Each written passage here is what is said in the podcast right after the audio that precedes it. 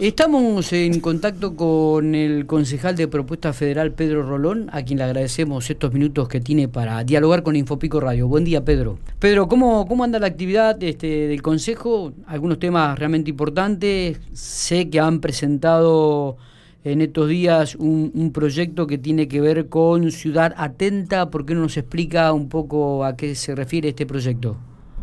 Bien, este proyecto que estamos presentando como bloque tiene que ver con que eh, debido a, que la seguridad ha pasado a ser uno de, de los temas más importantes, justamente escuchaba el comentario de este caso de inseguridad que hubo también, eh, es una de las mayores preocupaciones de los vecinos de Pico también, por el aumento de los hechos delictivos en nuestro, en nuestro medio, y eso ha hecho también que haya un aumento en las cámaras de vigilancia, cámaras de seguridad, tanto en comercios como en casas particulares. Así que la, la idea del proyecto, que se llama Ciudad Atenta, tiene que ver con que eh, haya una mayor participación ciudadana y, voluntaria eh, respecto a que como sociedad podamos rearmarnos mejor frente a esta problemática, teniendo en cuenta que hay un capital técnico ahora eh, a disposición de, de las fuerzas de seguridad en la lucha contra justamente contra el delito.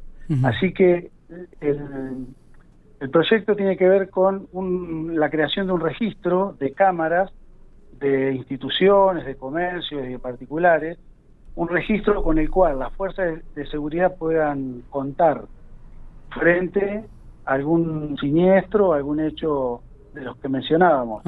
y básicamente tiene que ver con esto. Eh, está bien. Eh, bueno, me parece que es, es, es, bueno esto, ¿no? Incorporar.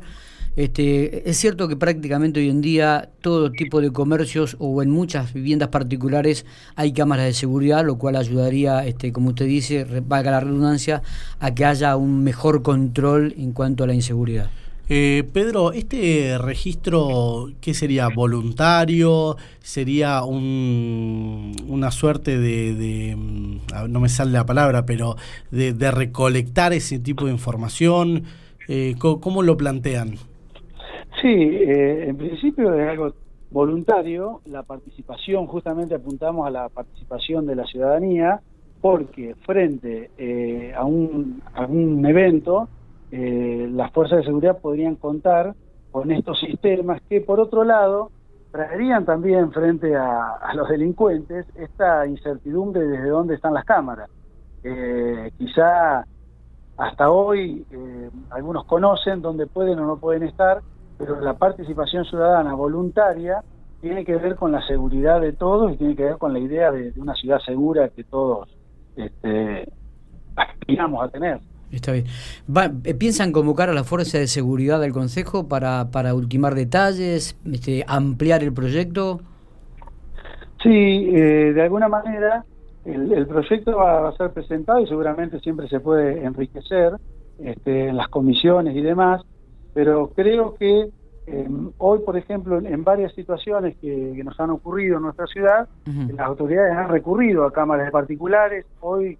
Eh, a través de una orden judicial, pero creo que el hecho de que sea algo voluntario y también cabe resaltar esto, ¿no? No es una violación a la privacidad de la familia, de la persona, porque siempre estamos hablando de eh, el exterior, de, las cámaras que dan al exterior. Entonces, en ese sentido, creo que uno puede participar de una manera activa como ciudadano en lo que es la seguridad y, sin duda alguna, la, la mirada de las fuerzas de seguridad, de quienes conocen eh, este, esta temática, mucho más que un concejal, creo que siempre es sumamente importante.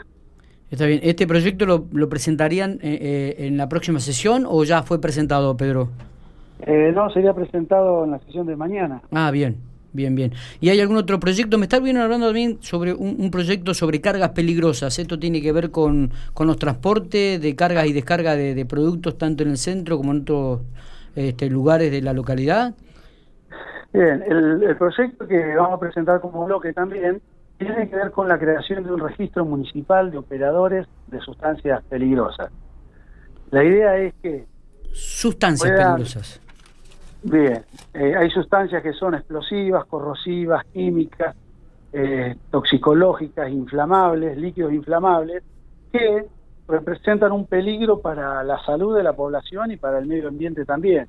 Y en ese sentido, la idea de crear este registro, donde otra vez los actores más importantes tienen que ver con el municipio, tienen que ver con las fuerzas de seguridad, con bomberos, con defensa civil, con el SEM, con los centros de salud, porque a veces eh, en comercios, en empresas, en industrias y a veces algún emprendimiento casi particular eh, puede contar con algún tipo de estos elementos, de estas sustancias, y la idea de la creación del registro tiene que ver con que haya de alguna manera un control, no solamente por el hecho de controlar, sino que frente a un siniestro, por ejemplo, los bomberos sepan con qué se pueden encontrar y cómo deben actuar frente a este tipo de sustancias. Sí, sí, como una, como una actividad preventiva, ¿no?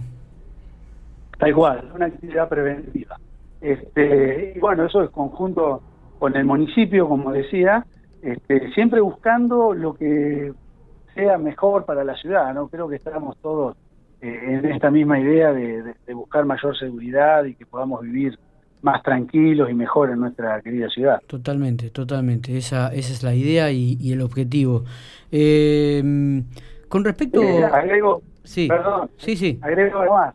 Este, tenemos entendido que, que hay desde hace algunos años ya un convenio entre el municipio y los bomberos, y la idea sería poder rever ese convenio, en qué estado se encuentra de, participación eh, este convenio entre municipio y bomberos, para que justamente este, pueda, eh, pueda haber una, una mayor celeridad en el tratamiento de los siniestros, pensando en, en incendios, por ejemplo. ¿no? Está, está, perfecto. Eh, Pedro, otro tema que eh, preocupa también es el tema del horno pirolítico. Sabemos que se ha incrementado este, todo lo que tiene que ver eh, este aspecto, el tratamiento y el convenio con la localidad de Intendente Alvear. ¿Es algo que les preocupaba a ustedes?